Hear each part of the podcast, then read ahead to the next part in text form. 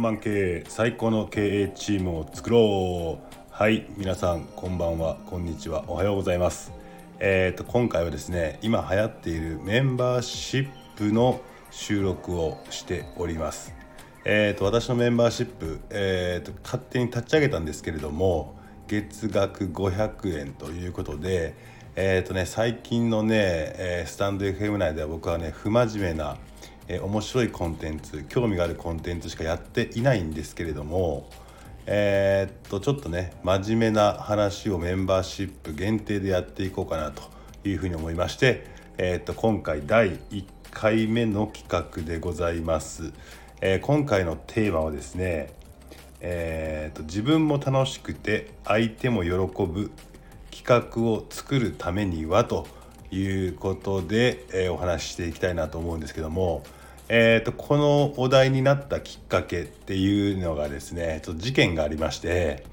えーとまあ、いつも陽気な全力おじさんっていう人がいるんですけども、まあ、その人がですね毎回企画をぶち上げるんだけども最終的にはもつれてしまうと。そこには何が起きているのかっていうところがですねえー、っとそのおじさんのためにも、えー、僕は何が起きてるんだろうなということを、えー、とちょっと図解してみましたと。あこの図解結構分かりやすいなというふうに思ったので、えこの図解をもとに、え一個一個紐解いていけたらなというふうに思っております。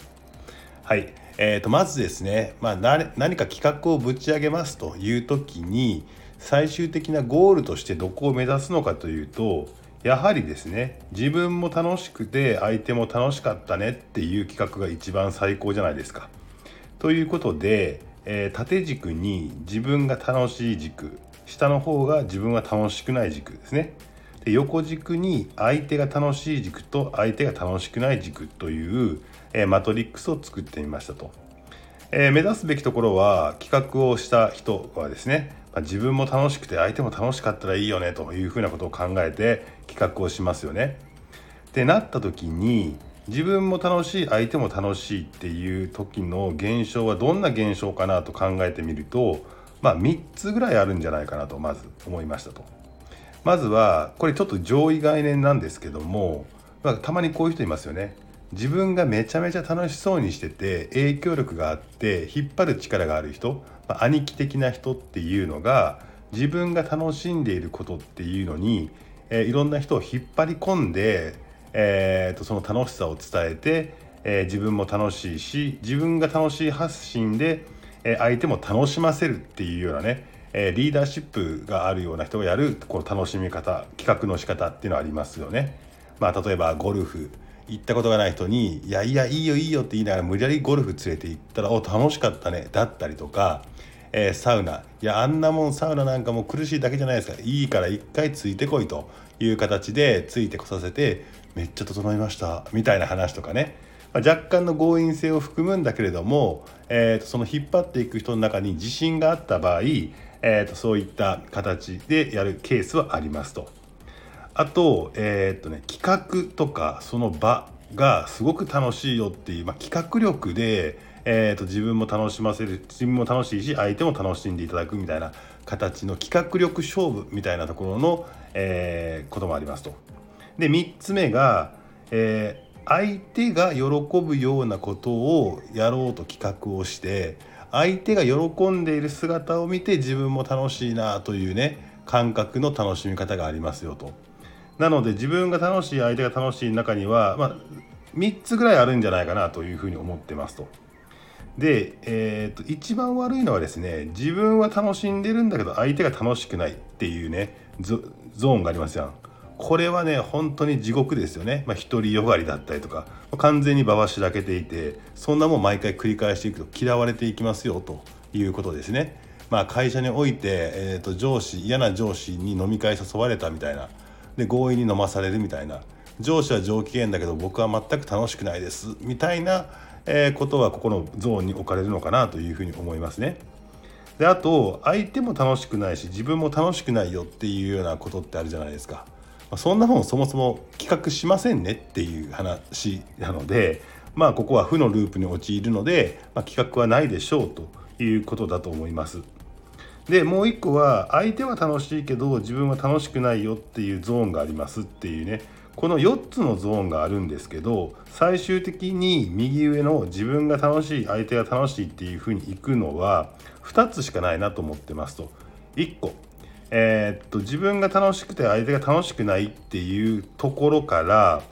えー、っと両方とも楽しいよと持っていくためにはまず企画力というものが必要になってきますと。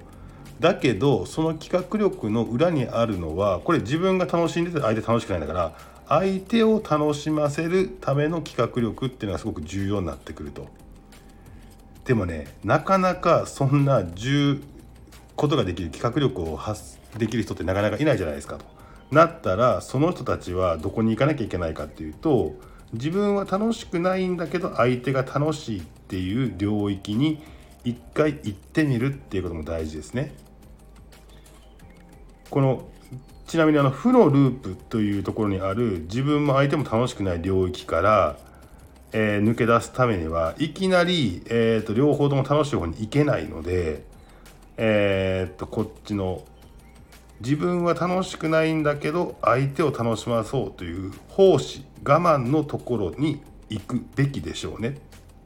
逆に負のループのところから自分だけが楽しくて相手楽しくなくてもいいやっていう風なところに行くとさっきよりも悪い状況で嫌われちゃいますからここはないですよねって考えると負のループのところから行くためには利他心、えーと、自分のことじゃなくて相手のことを考えた利他心が必要でここ奉仕我慢の領域だと思うんですけどもここでいかに自分は我慢しながら奉仕しながら相手を楽しませるかというところを一回修行するっていうことが大事ですね。ここでここがすごく重要でここで修行をして自分はあんま楽しくないんだけど他人が楽しんでいるというふうな姿を見るそうすると今度はねその楽しんでくれる相手から感謝が生まれるじゃないですかと。感謝が生まれると上のゾーンの自分も楽しいやってよかったなっていうゾーンに行けるというようなことなんです。なのでこれね最終的に結論として何が言いたいかっていうと企画が成功するためにはもちろん自分が楽しむ必要もあるし相手も楽しむ必要があるんだけど自分が楽しむということで相手に影響力を与えるっていう人は相当一握りの人なので企画のやっぱり中心肝にあるのは何かというと相手にいかに楽しんでもらうかというところですね。でこの相手にいかに楽しんでもらうかっていうことにも、えー、2つあって1つは、えーと、サプライズ的な喜びを与えるっていうプラスの側面。相手の感情がプラスになるっていう側面とその企画に参加した人にマイナスを与えないっていうマイナスになることを、えー、っと抑えるセーブするっていうことがあると思いますその中でいくと,、えー、と今回の全力な人に関して言えば相手を楽しませようというプラスの、えー、感情はものすごくある人なんですけど企画に参加するステークホルダー、まあ、関係者の人々というところが、えー、マイナスになってしまう側面っていうものに対する配慮っていうところがですね、えー、かける場合に参加した人まあ喜んでくれる人もいるでしょうけどもそれに対してちっちゃい不満が何人もの人に出てくるというようなことはあると思うんですね。なので、えー、と大事なのはえー、その企画に参加する人、まあ、相手を楽しませるっていう、まあ、メインの人がいるんだメインの人を楽しませればいいんだけどもそこに参加するステークホルダーの人たちの負を取り除くということと、まあえー、中心的に相手を、え、喜ばせる相手がいない場合に関して言えば、えー、っとみんなが楽しくなるような企画を考えるんだけど企画を考えるにしても自分が楽しむということを二の次にしてみんなを楽しませるみんなから感謝して最終的に自分は楽しむというようなことですね。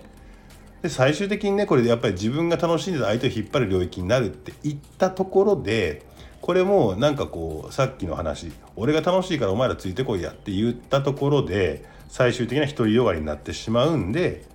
そういう場合でもそういうことを一見やってるような人でもですね実は細かい、えー、配慮っていうことはしているなというような感じです。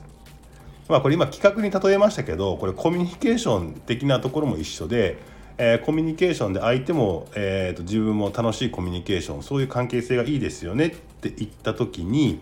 えーと今の企画というのをコミュニケーションっていうふうに変えてみても全く一緒でですね、えー、まず自分の利を取ろうと思った時には、えー、それは成し得ないと。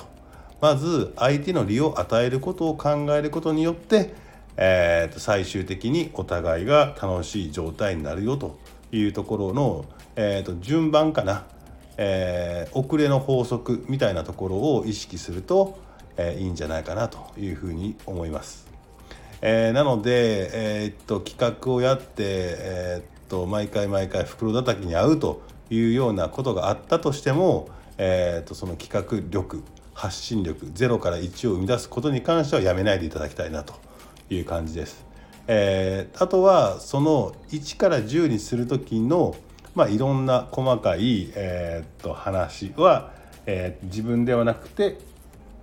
え相手を中心にということが重要ですね。立ち上げは自分がやりたいでいいと思いますけど巻き込んで最終的に着地に持っていく時にはみんながどうしたら楽しくなるかなというそれぞれがそれぞれの事情を抱えてその企画その場に集まるのでその人たちの、えー、負がないような状態をまず作るということその土台の上にプラスアルファの、えーと、プラスになるもの企画が乗っかってくれば最高なんじゃないかなというふうに思いました。えー、っとこんなような感じでですねえー、っとちょっと真面目な話を、まあ、仕事の話人間関係の話、まあ、お金の話などをこのメンバーシップではやっていこうかなと思います。はい皆さんありがとうございました。